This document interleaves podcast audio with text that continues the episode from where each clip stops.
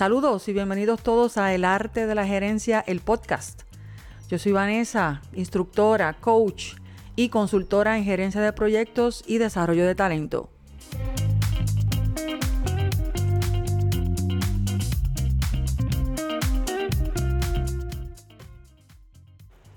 Me pasó esto varias veces mientras dirigía y supervisaba equipos de trabajo y cada vez que me ocurría, aprendí algo nuevo y lo ponía en práctica por si me surgía la misma situación.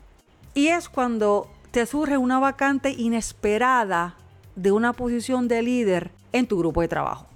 Y cuando esto surge, una de las mejores opciones que tú puedes hacer o puedes tener es que puedas llenar ese espacio con un recurso interno, bien sea de tu mismo equipo de trabajo o de la organización para la cual trabajas. Esto déjame decirte que motiva mucho a los empleados porque visualizan a la organización como un medio para escalar posiciones y desarrollarse profesionalmente. Y yo creo mucho en eso, en que busques primero dentro de tu gente, dentro de tu organización, antes de buscarlo afuera. Pero también esto puede tener un impacto totalmente adverso o negativo en el caso que escojas al recurso interno incorrecto. Y esto pasa con muchísima frecuencia, te lo puedo asegurar. Puede que en tu caso seas pues un gerente, un director, un supervisor o tengas cualquier otra posición de liderazgo en tu organización. Y estas situaciones en algún momento te van a ocurrir si ya no te han ocurrido. Ahora vamos con el arte de identificar ese recurso interno o darte cuenta que no lo tienes internamente y la mejor opción sería identificarlo fuera de la organización. Tip número uno que te doy. Entrevista formalmente al candidato y con mucho detalle. No es lo más beneficioso que delegues esta responsabilidad solamente a recursos humanos. ¿Por qué? Recuerda que para posiciones de liderazgo hay ciertas destrezas blandas que son inherentes a la posición para que pueda dirigir un grupo de trabajo eficientemente. Y yo te diría que no son negociables. Esas características no son negociables para tú estar seguro que puede ejercer bien sus funciones de líder. Ahora te voy a dar ejemplos de ciertas preguntas que te pueden ayudar muchísimo a identificar esas destrezas de inteligencia emocional, de adaptabilidad, de colaboración y de potencial de desarrollo, entre muchas otras. Te voy a dar nueve preguntas. Aquí voy con la primera. ¿Qué concepto erróneo tienen tus compañeros de trabajo sobre ti y por qué crees que piensan eso? Pregunta número dos. ¿Puedes compartir alguna situación donde un proyecto o una tarea cambió de dirección dramáticamente en el último minuto? ¿Y qué hiciste? Pregunta número 3. ¿Cuál ha sido tu mayor logro en tu carrera? Pregunta número 4.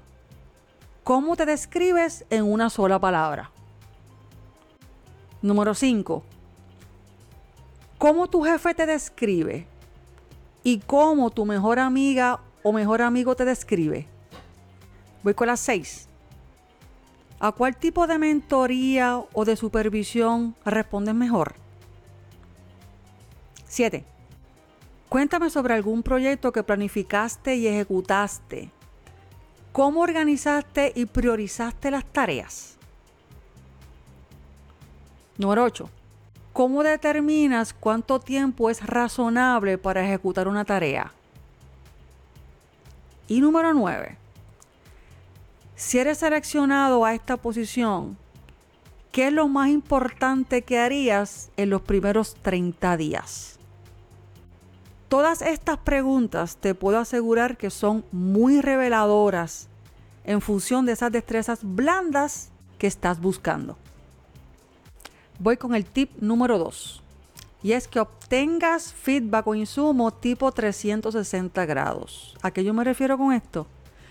Cuando estés solicitando el insumo, hazlo en todas las posiciones jerárquicas en las cuales este empleado o este candidato ha trabajado.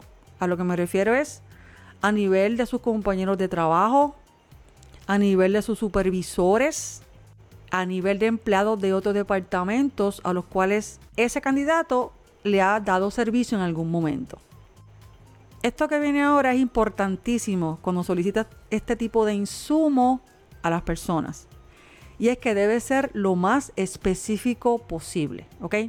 No va a la pregunta de, mira, ¿cómo es fulanito, fulanita? ¿Cómo es menganito, menganita? No, eso no vale. Haz preguntas concretas y específicas. Por ejemplo, ¿cómo se comunica? ¿Cómo organiza su trabajo? ¿Cómo maneja su tiempo? ¿Cómo maneja situaciones difíciles o de crisis? ¿Cómo apoya a los compañeros de trabajo? ¿Y qué actitud tiene hacia el trabajo? Y el último tip que te voy a dar es que si luego de haber hecho los tips anteriores tomaste la decisión de contratar al recurso interno, el coaching y la mentoría en ese primer mes de trabajo es vital. Puedes tener reuniones uno a uno, puedes hacerlo informalmente durante un almuerzo o un café. Lo importante es que vayas viendo, vayas preguntándole cómo se siente y veas cómo se desempeña. Y lo más importante es que también solicites insumo o feedback de los miembros del equipo de trabajo el cual está liderando. Esto no es nada malo, ni es contra natura, ni mucho menos. Esta es la manera de tú validar que tomaste la decisión correcta y que tu equipo de trabajo va asimilando el cambio de dirección de este nuevo líder de una forma saludable y no disruptiva. Te voy a dar otro dato interesante que me lo ha dado la experiencia. Y es que la curva de aprendizaje para empleados que son sobresalientes o son bien efectivos es aproximadamente un mes. Así que no tienes que esperar seis meses para ver si la persona hizo fit en la posición o si te equivocaste al escoger el recurso que no era la mejor opción en ese momento. Y eso nos pasa y de eso aprendemos. Así es que el plan de acción para ti es que si tienes o has tenido situaciones similares, pon en práctica estos tips. Y te aseguro que cuando tengas que escoger el mejor recurso para una posición de liderazgo, lo harás con mucha más confianza y la probabilidad de que hagas la selección correcta aumentará. Y como en todos los episodios, el digital tool de esta semana, ¿cuál es? Se llama Free Sound. Esta herramienta te permite utilizar todo tipo de audio. Tiene sonido, música, intro.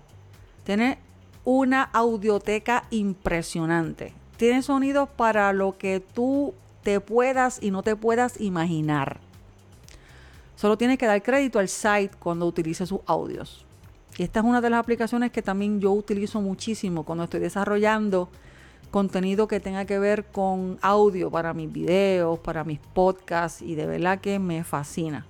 Te dejo un enlace para que cheques y verifiques que es buenísima. Y finalmente, la cita de la semana. Esta cita es anónima y me encanta. Y dice así, la experiencia es el profesor más severo porque te da la prueba primero y la lección después. Así que comenta, comparte y practica. Y hasta la próxima.